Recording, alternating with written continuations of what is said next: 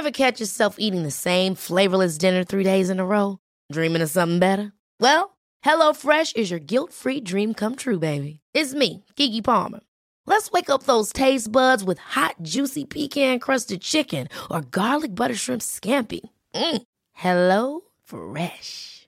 Stop dreaming of all the delicious possibilities and dig in at HelloFresh.com. Let's get this dinner party started.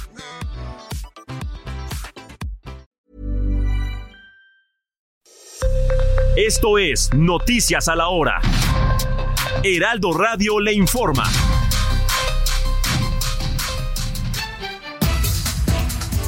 Una de la tarde en punto. Por cuestión económica, menos tapatíos vacacionan este verano. Nuestra corresponsal en Guadalajara, Adriana Luna, tiene el detalle completo. Adri, ¿cómo estás? Muy buenas tardes, platícanos. Gracias, Moni. Buenos días a todos. No hay dinero. Este es el argumento de los zapatillos que se quedaron en la ciudad estas no vacaciones para ellos, ¿no? Revela una encuesta del Instituto de Información Estadística y Geográfica de Jalisco. Escuchemos aumentó el porcentaje de hogares que nos dijeron que no salieron de vacaciones el año pasado, pasa de 26.4% en la encuesta de julio de 2021 a 55.6% en la encuesta de julio de 2022 y a 61.8% en la encuesta de julio de 2023. Eh, aumentó también la, la, la razón principal de por cuestiones de trabajo. Al parecer los jaliscienses están trabajando más este verano entonces, Moni y Auditorio, muchos zapatillos no hay dinero y probablemente están trabajando en este tiempo para poder pagar los útiles escolares y los uniformes de los hijos para el próximo ciclo escolar, ¿no crees? Así es, Adri. Bueno, pues ya vienen las clases, así es que hay que ahorrar un poco y la diversión puede ser a final de año, ¿no crees? Así es. Gracias, Adri. Buen fin de semana. Un abrazo hasta Guadalajara. Y en Guerrero se da a conocer que la mañana de este domingo fue atacada a balazos Zulema Carvajal Salgado, prima de la gobernadora Evelyn Salgado Pineda y sobrina del senador Félix Salgado Macedonio. El choque de una camioneta contra un tráiler tipo pipa en la autopista siglo XXI a la altura de la desviación a Infiernillo en el estado de Michoacán dejó un hombre muerto.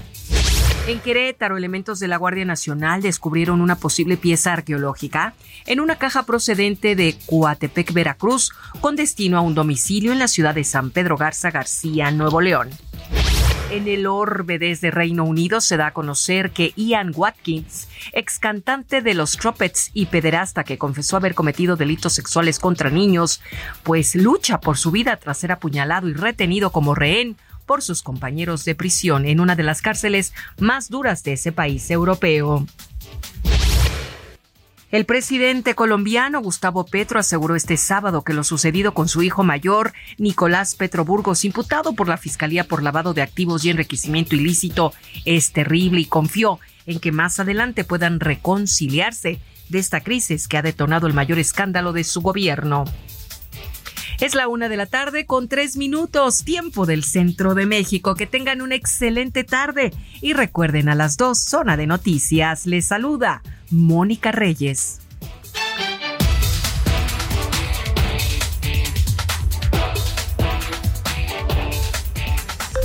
Esto fue Noticias a la Hora. Siga informado, un servicio de Heraldo Media Group.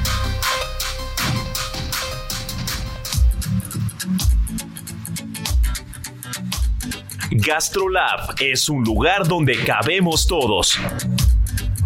Aquí encontrarás historia, recetas, producto, materia prima, vinos y un sinfín de cosas que a todos interesa, ya que con cocina y vino se aprende en el camino. Déjate llevar por el chef Israel Arechiga a un mundo delicioso. GastroLab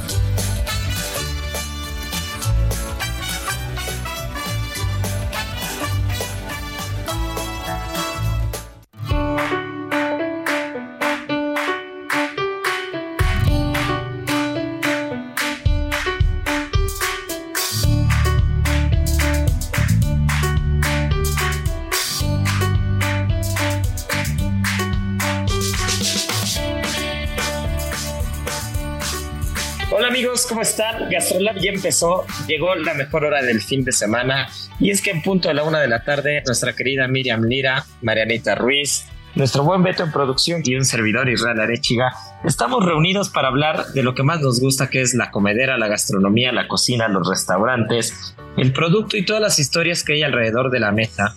Y no puede ser de otra manera, mi querida Miri, que empezar con las páginas de Gastrolab, porque uno de los restaurantes que si bien no es nuevo, sí tiene una propuesta bastante fresca, bastante particular, una cocina muy contemporánea que no deja indiferente a nadie. Y es que Lorea, un gran restaurante con un gran servicio en el tema del vino también, toma, toma las páginas de Gastrolab y te sueltas a platicar con Osvaldo porque es un cocinero con mucha técnica, un cocinero que refleja su sello distintivo en la, en la mesa, en los platos y que tal como lo dije al principio, eh, puede dividir opiniones, pero no deja nada indiferente la cocina de Lorea. Sí, Isa, ¿cómo están todos nuestros amigos de Gastrolab? Fíjate que, que habíamos estado pensando que no sabíamos por qué no habíamos invitado a Osvaldo Oliva, chef de Lorea, a formar parte de las páginas de Gastrolab con este proyecto gastronómico pues tan importante en Ciudad de México, en la colonia Roma, que tiene una propuesta muy, muy pues eh, interesante, única, diferente. Y, la verdad es que dijimos, híjole, se nos había pasado la mano en no llevarlo a las páginas de Gastrolab, pero ya está acá, está contándonos todo lo que viene, todo lo que trae bajo la manga, que, que es bastante, y pues contándonos pues toda su experiencia en el mundo gastronómico, que no es poca, ¿no? Resulta que él pues estuvo más de 10 años fuera de México, pues aprendiendo con algunos de los mejores chefs de, del mundo estuvo en Mugar durante un buen rato, aprendiendo de uno de los mejores chefs y más creativos del mundo con Andoni. Y en el taller del Can Roca también estuvo por allá aprendiendo pues de técnica, de cocinas diferentes a las que vemos en México. Y pues todo ese aprendizaje de técnica pues lo trasladó después de su aprendizaje a Ciudad de México. Y fue en 2017 pues que se aventura a abrir este restaurante hermosísimo en la colonia Roma llamado Lorea. Y yo ya tuve oportunidad de ir un par de veces y, no se me va a olvidar nunca un plato, un plato que era como una especie de caldo, un clarificado con huitlacoche. Este huitlacoche estaba cocinado a la perfección al vacío, un plato de verdad de, de aplausos, una cosa espectacular.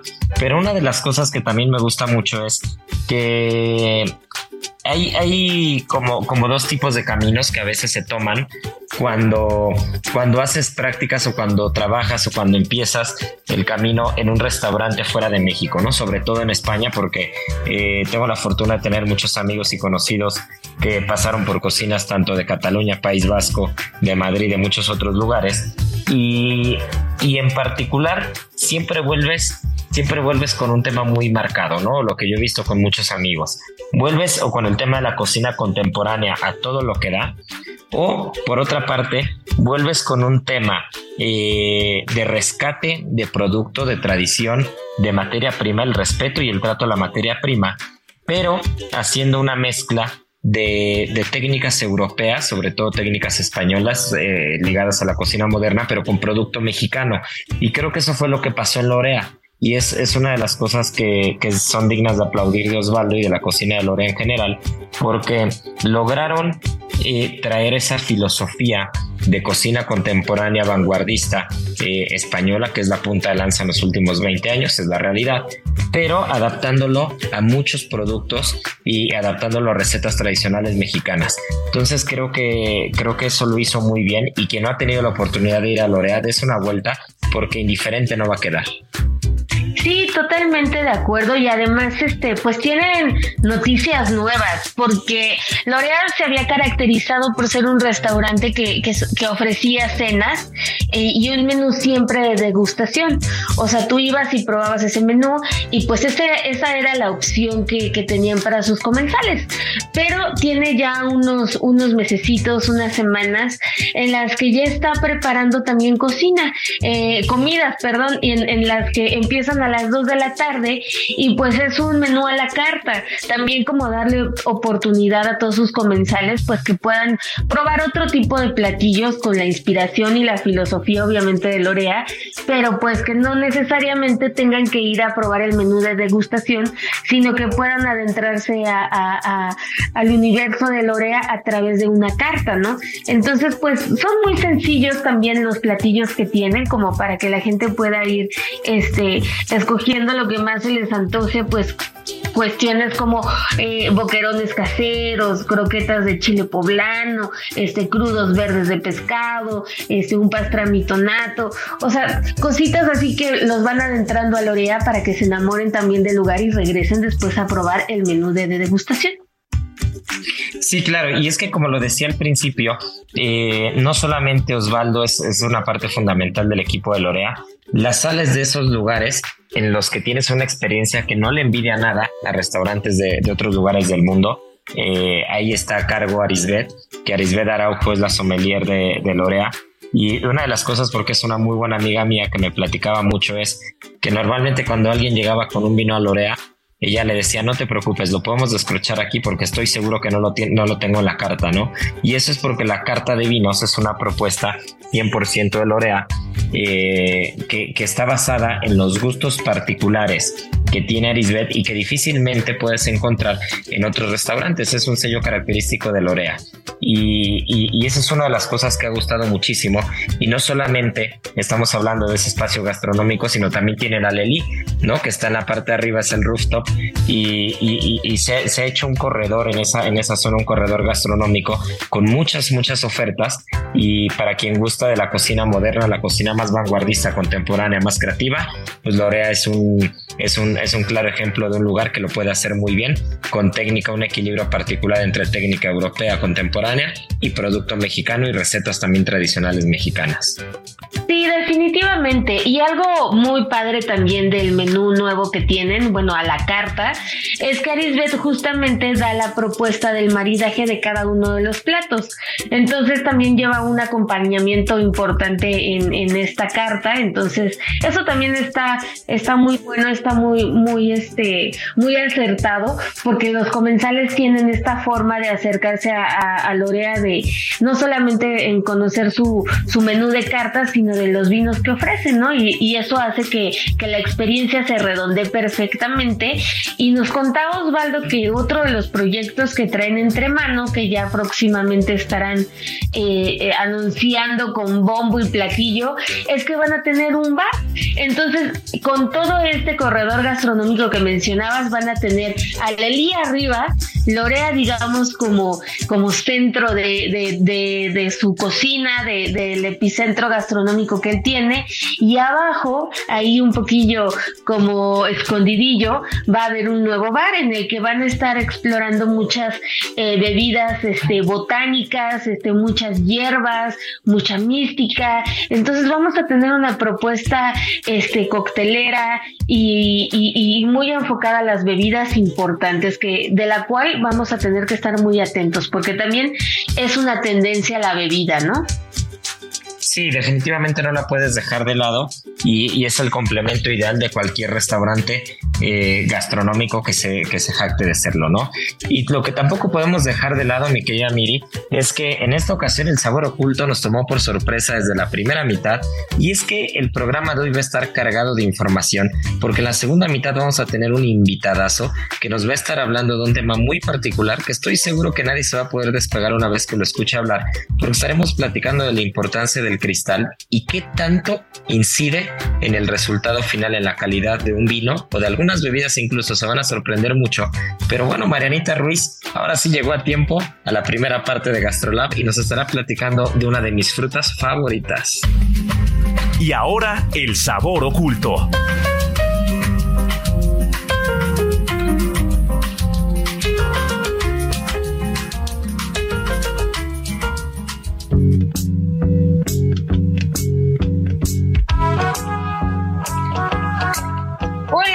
Pues el día de hoy eh, vamos a platicar un, poco de mamey.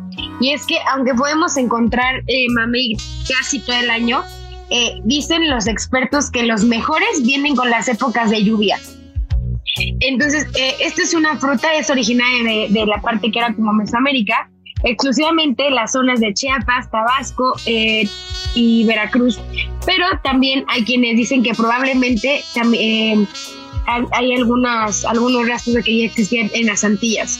En algunos lugares lo conocen como zapote rojo o zapotillo y la palabra mamey viene de la palabra náhuatl zapote que significa zapote color tesontle eh, si bien porque según antiguamente el color del mamey hacía como mucha referencia o era muy similar a este material que ocupaban mucho para la, para la construcción. Eh, el árbol es muy grande, puede alcanzar de 8 a 10 metros, incluso algunos pueden llegar a medir hasta 30 metros y empieza a dar fruto a partir de los 4 años, pero cuando cumple 15 años es cuando este árbol alcanza como su máximo esplendor y es capaz de producir media, eh, tonelada de, de mamey por árbol en un año. Actual México, México produce 17 mil toneladas al año y Yucatán es uno de los principales productores a nivel nacional. Seguido de él también podemos encontrar mucho en Guerrero, en Quintana Roo, en Chiapas, en Michoacán y pues obviamente en Tabasco. Eh, esta fruta es de las pocas o que, que, la semilla tiene tanta importancia y creo que en este caso tiene incluso un poco más porque hay muchas personas que, que, explotan más la, la, semilla y la semilla se llama pistle, que viene del náhuatl también, que se llama pitli, que significa hueso o semilla. Antiguamente ocupaban las semillas hechas polvo eh, para tratar como, eh, como insecticida eh, natural específicamente como para como atacar las garrapatas. También lo ocupaban muchísimo para aliviar igual la semilla tostada y hecha polvo, solamente que la diluían un poco en agua y la ocupaban mucho para las personas que tenían bronquitis, tos, incluso que tenían un poquito de asma. también la ocupaban como medicina casera porque es muy buena para curar las infecciones en los ojos, aliviar la diarrea, el cuero cabelludo, la caspa, la resequedad, y pues poco más cosas. Hoy día pues, muchos estados ocupan el pistle para hacer como muchos de sus platos típicos, como por ejemplo en Puebla eh, hierven la semilla, luego la human y la cortan en trozos y con eso preparan el relleno de unas enchiladas o rellenos de unos que ellos le llaman ixtamales. En Tabasco es uno de los ingredientes principales para el atole agrio. En Guerrero hacen lo que se llama el atole de fiesta y en Oaxaca es uno de los ingredientes más importantes para elaborar tejate. Eh, en algunas ocasiones las semillas también tostadas las muelen y las agregan al chocolate de agua porque dicen que eh, eh, hay una sustancia que tiene pisle que hace que cuando lo muevan con estos molinitos de madera muy bonitos, hace que, que, tenga más espuma y que incluso la espuma sea como un poco más, más estable. El mamey, el mamey es un fruto climatérico, lo que significa que una vez separado de la planta sigue su proceso de maduración y el 75% de esta fruta es agua, lo que la hace muy, muy nutritiva y también pues tiene una carga importante de, de carbohidratos, de vitamina A, de vitamina C, de calcio, de hierro. Y eh, otro dato curioso del, del, mamey es que este color anaranjado tan bonito se lo da una, un contenido que se llama carótenos, los cuales, eh, aparte de darle el color tan bonito, ayudan muchísimo porque tienen efectos antioxidantes y aparte son muy buenos para la salud. Ayudan a proteger las células, fortalecen el sistema inmune, ayudan a, tener una vista más sana y eh, hay unos estudios que dicen que hay una sustancia que igual posee la semilla que es muy utilizado para hacer algunos medicamentos para tratar la leucemia. Eh, en otras partes de, de, la República, las semillas las transforman en aceite y la ocupan como tónico para reducir dolores musculares o, eh, o las reumas. Eh, como ya les comentaba anteriormente, tiene una carga tan importante de vitamina C que también es muy buena para la cicatrización, para la formación del colágeno, eh, ayuda también muchísimo a recuperar o a regenerar el cartílago y te ayuda a tener unos dientes más fuertes y unos huesos también. No, bueno, pues con esto se me hace que ya voy a cambiar mi árbol de aguacates por uno de mamey porque no sé cuál de los dos está, no, sé cuál de los dos está mejor, pero qué rico es un licuado de mamey, qué, qué rico es una tarta, por ejemplo, con frangipán y mamey encima y con el pixle, un helado de pixle para quien no, no ha probado, quien no tiene ese sabor registrado en el gusto, es, es un sabor eh, que se parece un poco al amaretto, a la almendra, incluso un poco a la vainilla Ya platicábamos hace unos programas, Marianita nos hablaba del sabor oculto de la batonca. Eh, es como esa mezcla perfecta y es un perfume espectacular, ¿no? Sí, es, ese, aparte del perfume, es creo que ese sabor característico que tienen eh, las semillas, porque al final pues el tonka también es una semilla y la almendra pues eh, básicamente es como también un, poquito antes de la semilla y tienen como la misma línea de sabores, muchos como el olor es muy similar y el notas creo que te dan lo mismo. No, bueno, pues para quien no, quien no lo ubica, tendrá que, tendrá que ponerse pilas cuando hagan un licuadito de mamey, guardar el hueso. ¿Y cómo recomiendas tratar el hueso para que, este, para que podamos usarlo en una tole, en una crema, en algo así, sacarle lo mejor del aroma y del sabor? Si alguno de estos días hacen como una carnita asada, yo les recomiendo que envuelvan muy bien los, los huesos en aluminio y los pongan muy cerca. A que, aparte de que se van a ahumar un poco, van a tostarse y una vez que estén tostados, en caso si tienen eh, molcajete o un mortero grande o igual un, un metate, en eso lo pueden, lo pueden moler. No lo vayan a echar a nada con aspas, pues porque seguramente eh, van a estropear las aspas de la licuadora o de lo que lo vayan a poner, ya no quiero decir la Thermomix, pero ese hace a mano. Acuérdense que estos procesos eran como eh, de, hace muchos años y pues usaban el molcajete. Entonces el, el, molcajete creo que va a ser la mejor recomendación y ya después lo pueden, eh, lo guardan como en un recipiente hermético y ya después lo pueden ir usando. Si hacen chocolate en agua con un poco de canela, también le pueden poner eh, polvito de pisle para que les quede muy espumoso. O igual, y si hacen una preparación nueva, pues que nos la compartan pues sí, que nos, que nos, que nos vayan escribiendo como suele pasar cuando hagan alguna cosa rara. E incluso pueden investigar, pero lo pueden fermentar con sal y a partir de ahí pueden hacer una crema espectacular o algo de mucho sabor. Pero también hablando de sabor y aprovechando los últimos minutos que nos quedan, Miri, estamos eh, de fiesta desde la semana pasada que ya no pudimos platicar por el aniversario, el Día Mundial del Barbecue, pero también se nos junta esta semana la cerveza, qué conveniente, ¿no? Yo quiero chupar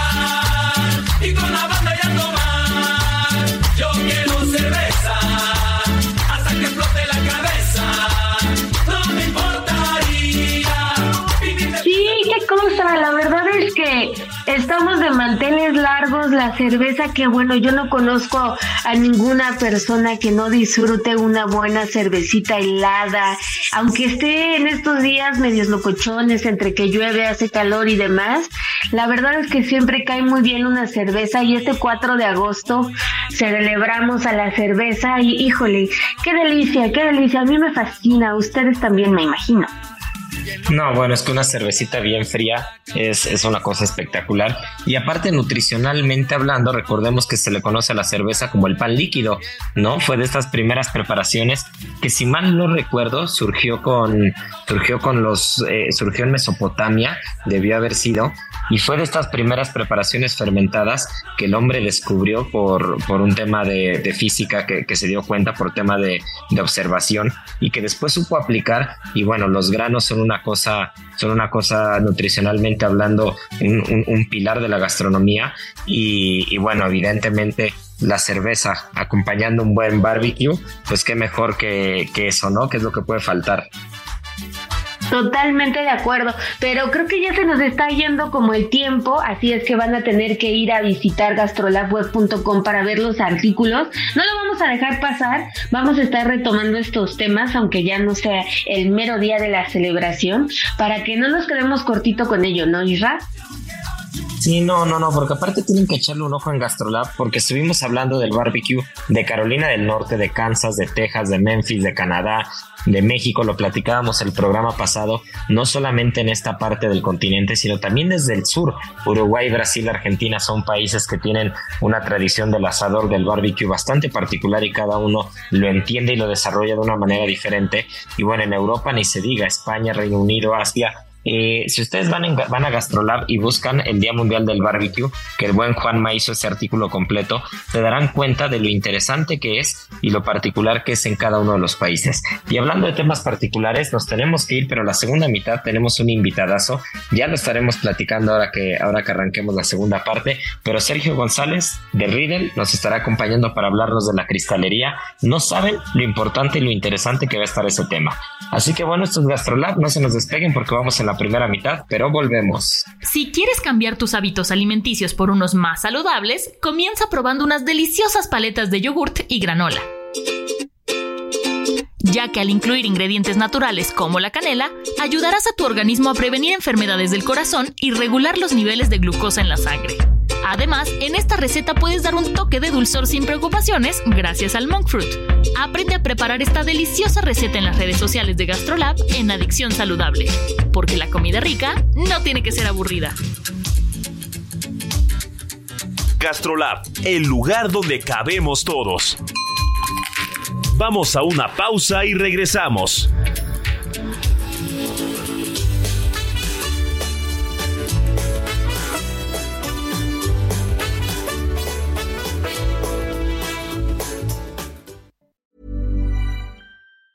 Many of us have those stubborn pounds that seem impossible to lose, no matter how good we eat or how hard we work out. My solution is PlushCare. PlushCare is a leading telehealth provider with doctors who are there for you day and night to partner with you in your weight loss journey. They can prescribe FDA-approved weight loss medications like Wagovi and Zepbound for those who qualify. Plus, they accept most insurance plans. To get started, visit plushcare.com slash weight loss. That's plushcare.com slash weight loss.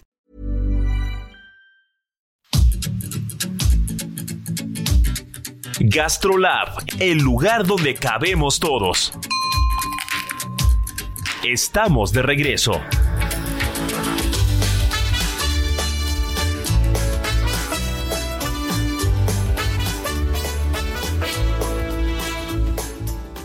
Bueno, pues ya estamos de vuelta amigos de Gastrolab y tal como se los prometí en la primera mitad, hoy tenemos un invitado de lujo, un gran amigo, un profesional. Pocas personas me parecen tan interesantes en el tema del vino que, que, no, solo, no solo son eh, elocuentes al momento de hablar y de dar las posturas, sino que tienen un conocimiento muy vasto. Hemos tenido la oportunidad de viajar juntos a alguna otra región eh, vinícola, como fue el tema de Rías Baixas hace algunos años. Y, bueno, como se los dije al principio, Sergio González, eh, un gusto tenerte aquí en Gastrolab, es tu casa. Y, y, un placer poder platicar contigo de un tema tan particular y tan interesante que he venido cacareando desde el principio del programa, que es la cristalería y, cómo incide en el resultado final cuando uno prueba un vino, cuando uno cata un vino, y no solamente un vino, sino incluso refrescos o bebidas en general, y qué importancia tiene, porque estoy seguro que quien nos está escuchando va a disfrutar mucho tu plática, porque no podrían imaginarse, y a mí me pasó la primera vez que lo supe y que lo comprobé, no pueden imaginarse, no tienen idea la diferencia que hace tomar un vino o una bebida en el recipiente correcto. Así que mi querido Serge, un gusto, Gastrolab es tu casa y gracias por aceptar esta entrevista. Mi querido Israel, al contrario, gracias a ti por la invitación y qué placer platicar acá con tu audiencia y pues bueno, invitarlos a beber vino como nunca lo han bebido antes, ¿no? De la mejor forma posible, controlando temperatura y cristalería, pues bueno, el juego está ganado y estamos acá para charlar sobre eso. Pues qué gusto y, y voy a arrancar, vamos a ir desde lo más básico, desde, desde lo general hasta lo particular. Y cuando uno abre un vino, nos vamos a enfocar en el tema del vino, que ya después nos platicará si alguna otra bebida eh, tiene, tiene una diferencia abismal, como pasa con el vino. Pero cuando uno abre un vino, eh, apenas empieza la experiencia, ¿no? Ya lo elegimos, ya entendimos lo que queríamos probar, ya nos vamos a arriesgar si es algo nuevo, nos vamos a la segura si es el caso de algo a la segura. El chiste es que tenemos un vino y en ese momento apenas va a empezar la experiencia. ¿Qué hay con el tema de cristalería? ¿Cómo se tiene que elegir la correcta? Excelente pregunta, Israel. Pues lo primero es pensar qué tipo de vino es. Yo siempre recomiendo a nuestros clientes en Riedel eh, comprar su, cristalería en función del estilo de vino que beben. Por ejemplo, eh, la gente que es amante de los vinos tintos, robustos, potentes, con crianza en barrica, pues definitivamente requieren una copa bastante amplia con un cáliz eh, generoso que le permita oxigenar al vino. Si por el contrario son amantes de vinos tintos frutales que se beben habitualmente jóvenes, pues bueno, buscaremos un formato de cáliz o bowl mucho más ovoide en lugar de esa tradicional forma bordalesa que estilamos para los vinos de guarda. Y eh, si es como en mi caso, que en tu casa se bebe mucho vino blanco, espumado, rosado, por cada tinto que se descorcha, pues procuramos descorchar tres o cuatro de estas otras, eh, de estos otros estilos de vino, pues buscaremos una copa un tanto más estrecha que permita eh, más que nada mantener eh, la burbuja en la copa, que brinde ciertos aromas, pero nada demasiado grande como lo que veríamos para, para tintos. Entonces, esa sería la primera recomendación, comprar nuestra cristalería en función del vino que acostumbramos beber más. Eh, por otra parte, eh, si como en la mayoría del mercado nacional que prefieren un tinto potente sobre el resto de los vinos que ya mencionamos, pues bueno, siempre buscaremos una copa, eh, como ya decíamos, con un cáliz bastante amplio, un tallo eh, prolongado que nos permita alejar la mano del bowl y sobre todo eh, una sintonía gustativa en cuanto a la variedad de la que está hecho ese, vino que lleva a cabo Riedel ahora por ya más de 13 generaciones una compañía que se, se, funda en 1756 en el corazón del Tirol austriaco, dedicando pues ahora ya 13 generaciones al desarrollo de esta, de esta sintonía de la que hablo, ¿no? Afinar de manera detallada la forma o la, arquitectura de una copa con las características principales de las variedades más comercialmente presentes en el mundo. Por lo tanto, eh, si la gente es amante de Burdeos y los grandes cabernets del mundo como California, pues bueno, definitivamente una copa estilo Burdeos para Cabernet funcionará muy bien. Eh, hay básicamente tres grandes eh, vertientes en el mundo de los tintos, que es lo que más eh, consume el, cliente en México, que se divide en tres, digamos, grandes vertientes. los vinos tintos muy potentes, los vinos tintos frutales, que son bebidos jóvenes, que sería un punto intermedio, y el punto más ligero, que serían aquellos vinos tintos de baja pigmentación, que tienen una alta acidez, pero un nivel alcohólico no tan pronunciado como podrían ser los Pinot Noir de la Borgoña. Entonces, eh, catalogando en cuerpo un Pinot Noir como lo más ligero que brindan las uvas tintas, eh, ahí empezaríamos con un cáliz o bowl muy amplio de estos que tienen forma esférica, que semejan un balón. Esa es la típica forma para consumir los vinos de la Borgoña, ¿no? Tanto Chardonnay como Pinot Noir.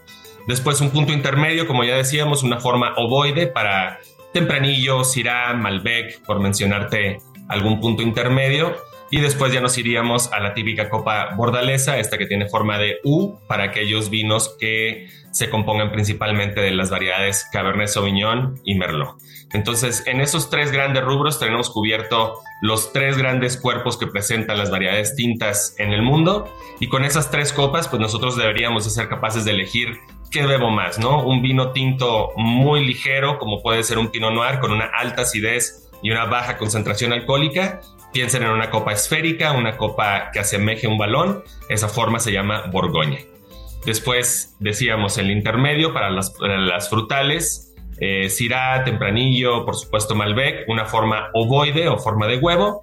Y finalmente la más grande de las copas que elabora Riedel, que es la copa eh, Bordeaux Grand Cru para Cabernet y Merlot.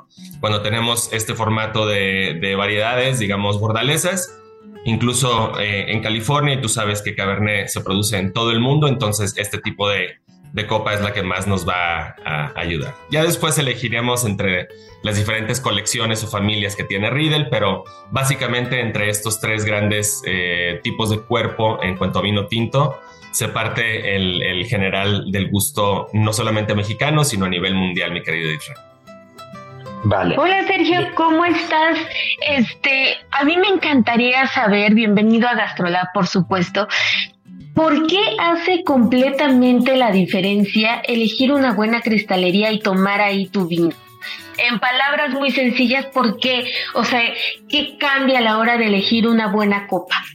Gracias, Miriam. Hace toda la diferencia. ¿Cuántas veces nos hemos topado en un restaurante una excelente recomendación del sommelier, pero llega a nuestra mesa a temperatura alta y sobre todo en una copa de vidrio sumamente gruesa? Eso es eh, detestable, sobre todo cuando estamos invirtiendo cantidades importantes en esa botella de vino, ¿no? Requiere, al igual que cocina, cosa que sabe Israel manejar como pocos, si no es que nadie en México, una presentación, un emplatado, pues bueno, todo va de la mano, ¿no? De la misma forma sucede con el vino.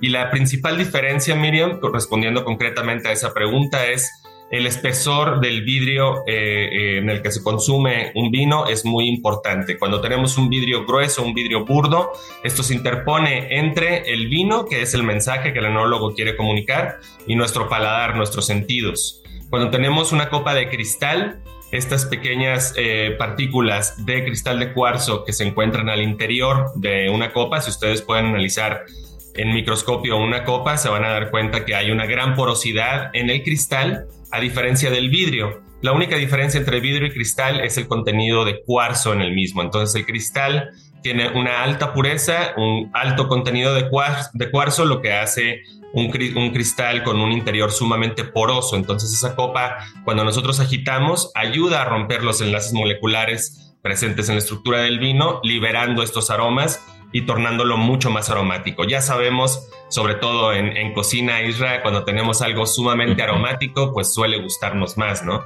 Cuando tenemos algo eh, que desde que llegamos a, casa están preparando algo en cocina, ya desde ahí vamos abriendo el apetito. Bueno, sucede igual con el vino. Un vino que podemos agitar y que expresa olfativamente mucho más en nariz siempre vamos a, tener un mejor resultado en boca. Entonces, vidrio no contiene cuarzo, completamente liso. Cristal, alto contenido de cuarzo, libre de impurezas, lo cual eh, le brinda una perfecta transparencia, una refracción de luz sumamente importante. Tú lo sabes, Irra, en concursos y eh, para finalidades técnicas, esto es sumamente importante. Una copa que sea perfectamente cristalina, no verdosa, no azulada, no grisácea, como el vidrio, ¿no? El cristal tiene como principal cualidad ser sumamente transparente, cristalino y esta, esta característica especial que ya puntualizamos, su alto contenido de cuarzo le brinda una porosidad especial que cuando agitamos un vino en copa ayudamos precisamente a ese rompimiento de enlaces moleculares tornándolo mucho más intenso en aromas y eso a, su vez se traducirá en un impulso de sabor mucho más marcado. Yo siempre hago una analogía en Riedel, eh, el utilizar una copa Riedel de cristal varietal es como subir un poquito el volumen de la música del vino para que se vuelva más audible y por lo tanto más fácilmente identificable por nuestra memoria olfativa. Justo eh, acabas de tocar un tema que, que, quería que todo el mundo escuchara porque yo recuerdo un ejercicio que no tiene mucho, habrá sido el año pasado, que, que, me hiciste en una expo, en un evento, en un evento de estos gastronómicos multitudinarios, en los que servías el mismo vino en dos copas diferentes. Entonces tú no veías como comensal que, que era el mismo vino, o, al menos así me lo hiciste a mí, creo. No, no vi que era el mismo vino y entonces eh, percibes el aroma y después pruebas el vino y eran dos cosas totalmente diferentes. Uno espectacular y el otro que no era malo, evidentemente, pero ya a, una escala, digamos, en la que intentas desmenuzar un vino de manera más profesional o más incisiva, pues sí había una diferencia abismal. Y, y, después te das cuenta que es el mismo vino y si eres incrédulo dices, no, espérame, te lo sirvo enfrente de ti para que veas. Entonces, ahora nos platicabas el tema de la porosidad del cuarzo, de cómo en la nariz eh, evidentemente hay una, eh, por, un principio físico y, químico eh, ligado a las moléculas del vino, pues se entiende muy claramente cómo es que la nariz ayuda. Pero en la boca yo me quedé atónito cuando, cuando lo probé, dije, de verdad es increíble cómo un gran vino o un vino, un gran vino, puedes darle dos pasos abajo en una escalera de calidad por servirlo, dos o tres, o lo puedes tirar por la escalera, ¿no? Por servirlo en una cristalería incorrecta. Y como a veces un vino que igual y no tiene unas cualidades o características eh, tan, tan particulares o de tanta calidad, servido en una cristalería correcta, puedes realzar las cualidades que tiene el vino, ¿no? Y, y, ese tema es increíble porque hasta que lo pruebas, hasta que te das cuenta, eh, es, es evidente que estuvimos tomando mal el vino durante muchos años hasta que llega alguien que te dice, no, es que eh, la cristalería tiene un porqué, el grosor tiene un porqué, la forma tiene un porqué, la porosidad tiene un porqué. Y cuando lo ves y, y, en, boca es evidente, entonces ya realmente eh, acabamos siendo evangelizados, ¿no? Por el tema, el tema de la cristalería correcta. Pero en tema de boca en particular, tiene algo que ver, digamos, eh, no sé, la fabricación, por ejemplo, o sea, ¿cómo incide o cómo es que en boca hace tan diferente un vino? Es, es, correcto. Me encanta que lo menciones porque, bueno, eh, es un ejercicio a ciegas completamente que puede engañar al más entendido, ¿no? Eh, ese ejercicio se llama la experiencia Riedel y consiste precisamente en catar un vino, exactamente el mismo vino servido al mismo tiempo, descorchado con la misma antelación, en tres copas diferentes, en dos copas diferentes, en cuatro, ¿no? Eh, la intención es que la gente note esta eh, abismal diferencia que tú, que tú haces referencia cuando lo servimos en diferente copa, sobre todo en la copa varietalmente no adecuada, ¿no? Entonces, eh, claro que tiene mucho que ver, este principio que tú haces referencia tiene que ver con la constitución de esa copa, ¿no? ¿Qué arquitectura tiene?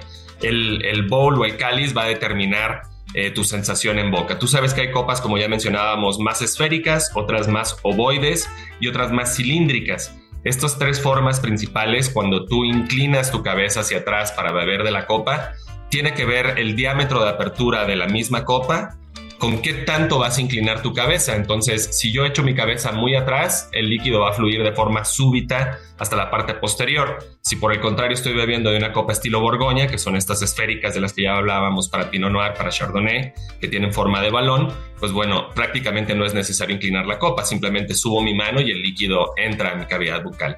Entonces, ese diámetro de apertura va a, funcionar como una especie de compuerta, Israel y Miriam, que va a permitir restringir o ampliar ese flujo de vino hacia el interior de mi cavidad bucal en qué dirección entre va a ser eh, muy importante porque va a entrar en contacto con diferentes zonas gustativas de mi cavidad bucal, no solamente en la lengua, sino también en el cielo del paladar y en las partes interiores de mis mejillas. Tenemos eh, papilas gustativas susceptibles a ciertos impulsos, algunos más ácidos, dulces, salados, amargos, dependiendo del caso. Entonces, dependiendo de ese diámetro de apertura de la copa, van a ser las zonas de mi cavidad bucal que van a ser inundadas con vino. Tú recordarás de ese ejercicio que con la copa Pinot Noir, pues bueno, el flujo se restringe y prácticamente entra un hilo muy delgado desde la punta de tu lengua hasta la parte posterior. Eh, hay otras copas como eh, la Cabernet Sauvignon que su trabajo es justo al contrario, ¿no? Abrir el vino como una especie de abanico por todo el interior de tu paladar teniendo una percepción gustativa mucho más intensa, ¿no? Mucho más redonda. Y así cada vino, cada variedad, pues está pensado y diseñado eh, el modelo para restringir o para ampliar el flujo del vino y a través de esta... Eh, de, este flujo, digamos, al interior de, mi cavidad bucal, yo voy a poder eh, tener una sensación gustativa diferente dependiendo qué tanto eh, vino permita al interior, ¿no? Entonces, puntualizando, una copa Riedel no solamente a través de su forma va a poder regular los aromas y los sabores. Lo que yo más eh, aprecio de beber en una copa varietal Riedel es que ayuda a potenciar todos esos aromas característicos del vino, todos esos sabores agradables, al tiempo que minimiza o trae a un segundo plano eh, aquellos aspectos menos deseados como pueden ser el alcohol o como pueden ser algún pequeño defecto de vinificación. Es decir, exalta esos sabores frutales, especiados, eh, dulces de la fruta que son tan bienvenidos, tan placenteros para el paladar sobre todo las notas de barrica, tostados, café, vainillas, todo esto se magnifica, ¿no? Al tiempo que tú minimizas esa percepción alcohólica, haciendo de ese sorbo, pues bueno, algo muy redondo, muy placentero y sobre todo, pues algo que tú dices, estoy seguro que no se trata del mismo vino. Bueno, mismo vino servido en diferente copa. Si ustedes lo sirven, repito, a temperatura exacta en la, copa correcta, su experiencia va a ser sublime en comparación con lo que han vivido con otras eh, copas, ¿no? Sobre todo cuando se utilizan copas de vidrio. Pues mira, hay un antes y un después. Eh, una vez que uno aprende a tomar el vino correctamente, eso no hay ninguna duda. Y para quien nos está escuchando y apenas está involucrándose en el mundo del vino, que, aplaudimos que cada vez el consumo per cápita en México va subiendo y va subiendo. No importa si es rosado, blanco, tinto, espumoso, eh, de preferencia mexicano, pero si no, si es de otro lugar, lo importante es que se consuma vino, que, que cada vez haya más cultura al vino y eso es algo que vamos a fomentar siempre. Y para quien nos está escuchando y va arrancando en esto, recordemos que al momento de catar un vino, eh, pues hay como tres pilares fundamentales, ¿no? La vista, el olfato y el gusto. Y, claramente pues hay unos que tienen más peso que otros, pero como lo dijiste al principio, eso es algo que no quería dejar pasar. Y la nariz, digamos, es como, como más allá de la vista, que, evidentemente eh, cuando tienes un ojo más agudo, cuando te dedicas profesionalmente a esto, pues puedes deducir muchas cosas como el estado de un vino blanco principalmente, o qué tanto tiempo, qué tan bien tratado, o qué tan mal tratado ha sido un vino tinto o un vino en general. Pero más allá de eso, en el tema de la nariz, eh, algo que siempre vas a buscar cuando, cuando tomas un vino es ese equilibrio, ¿no? Y ese equilibrio es algo que se va a aplaudir en, en la calidad de un vino. Y ese equilibrio, cuando hablamos, por ejemplo, en boca, estamos hablando de acidez, de tanicidad, ¿no? Estamos hablando de fruta, estamos hablando que la barrica no es excesiva. Eso es un tema más, más puntual y técnico que no nos vamos a meter. Sin embargo, a lo que voy es que si tú en nariz no sientes esa redondez o no sientes, no sientes que ese ensamble eh, está como muy estructurado, claramente el cerebro, el cerebro es canijo, ¿no? Entonces, si tú percibes el vino en la copa incorrecta, puedes percibir más alcohol, por ejemplo, eso es algo que yo he notado, ¿no? Entonces, tú sirves un vino en una copa, eh, ya no hablemos de un varietal diferente de Riedel, sino de una copa eh, de una marca X que tienes un vidrio muy grueso, una copa de mala calidad, y entonces de repente percibes la nariz del vino y lo primero que sientes es alcohol, ¿no? Por, lo, por, la característica que me digas, porque la copa era muy gruesa, por la temperatura, por lo que sea.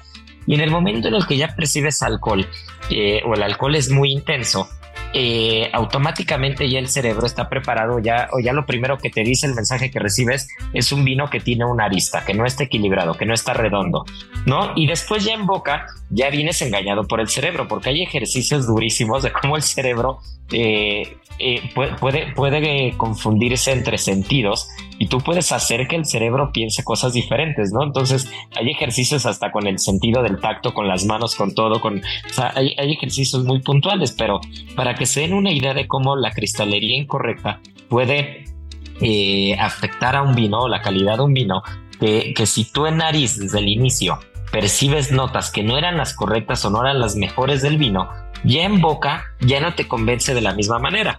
Y entonces ya la experiencia eh, se vuelve un efecto dominó, ¿no? Y, eso es, y esa es la importancia de que cuando se está empezando en el mundo del vino, qué mejor que alguien como, como tú, Sergio, nos empieza a platicar y, y nos abra los ojos, porque de verdad, una vez que lo haces de manera correcta, y, te empiezas a clavar en el mundo de vino, más allá si te dedicas a esto profesionalmente, a la gastronomía o simplemente eh, bebes porque te gusta el vino y cada, cada vez quieres aprender más, mientras más rápido aprendamos a tomar el vino de manera correcta, más vamos a disfrutar esto, ¿no? Y muchos de nosotros hubiéramos querido saber esto hace 10 años y no haber tomado incorrectamente el vino durante 10 años, ¿no? Exacto, Israel. Mira, eh, has, tocado un punto muy cierto. Eh, en Riedel recomendamos siempre que la gente invierta la misma cantidad de dinero que está invirtiendo en su botella de vino promedio. Es decir, no en esa botella de ocasión especial o no esa botella de diario, sino en, el promedio de su cava, ¿no? El tipo de vinos que, le guste comprar. Por ejemplo, hay gente que dice, ¿sabes qué? Yo me siento muy cómodo comprando vinos entre 500 y 800 pesos. Perfecto, hay una copa Riedel en ese rango de precio para ti. Si tú me dices, yo estoy en gama de entrada y compro vinos de abajo de 500 pesos, por supuesto que hay una copa Riedel para ese estilo de consumo también. Y si eres eh, bueno, como en tu caso, Isra, que estás acostumbrado a escorchar algunos de los mejores vinos que llegan a nuestro país, pues bueno, hay una copa Riedel específica para ese rango de, vinos también. Entonces, siempre recomendamos que la gente trate de invertir en una copa lo que invertiría en su, vina, en su botella de vino promedio. De esta manera te aseguras de que estés obteniendo el máximo deleite de tus vinos. Conozco, no sabes qué cantidad de clientes llegan eh, a ver para comprar eh, Cava Sirra, la marca Eurocap que también euro, eh, eh, importamos, y de pronto te encuentras con una tristeza que están bebiendo vinos de 15, 20 mil pesos en copas de 30 pesos, ¿no? Entonces no, no, no, no tiene sentido. Eh, Robert Parker hace una, una, analogía muy cierta que dice, beber de una copa Riedel es como beber de una burbuja de aire, ¿no?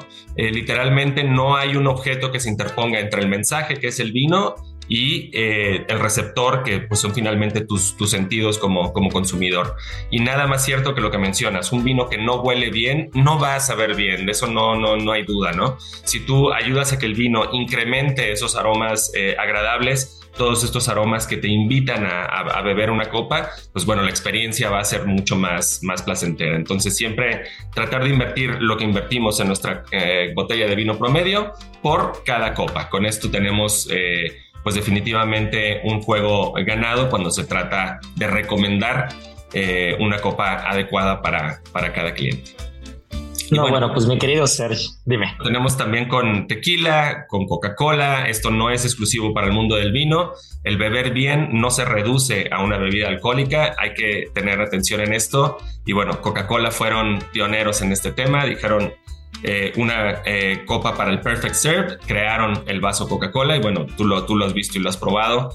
Invitemos a la gente a que beban de una buena copa. Eh, los mismos vinos que estamos bebiendo ahora mismo van a darse cuenta cuánto, cuánto más mejoran. Nos queda un minuto en el programa, pero no quería dejar de agradecerte por, por tomar eh, esta entrevista, por platicar un poquito y, dejar el compromiso en el aire con todos de testigos que ahora vendrás a hablarnos de Sotol pronto, porque también estás, estás produciendo Sotol, estás haciendo muchas cosas. Entonces, mi querido Serge, Gastrolab es tu casa. Bueno, pues muchas gracias, Irra. Nos queda agradecerte, Miriam. De verdad, eh, gracias por esta invitación.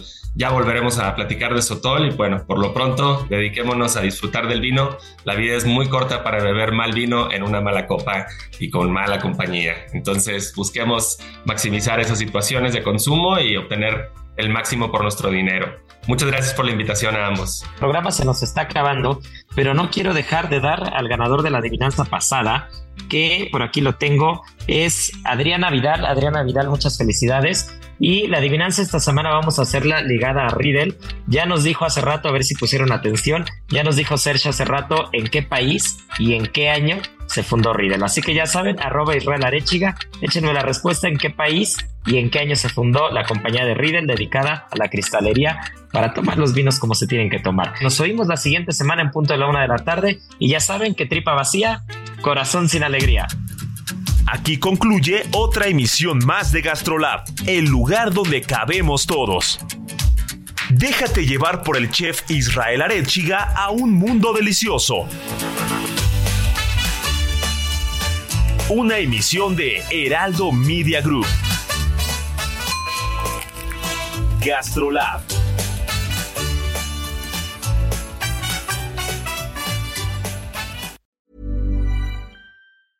Ever catch yourself eating the same flavorless dinner three days in a row? Dreaming of something better? Well, HelloFresh is your guilt-free dream come true, baby. It's me, Kiki Palmer. Let's wake up those taste buds with hot, juicy pecan-crusted chicken or garlic butter shrimp scampi. Mm. Hello Fresh. Stop dreaming of all the delicious possibilities and dig in at HelloFresh.com. Let's get this dinner party started.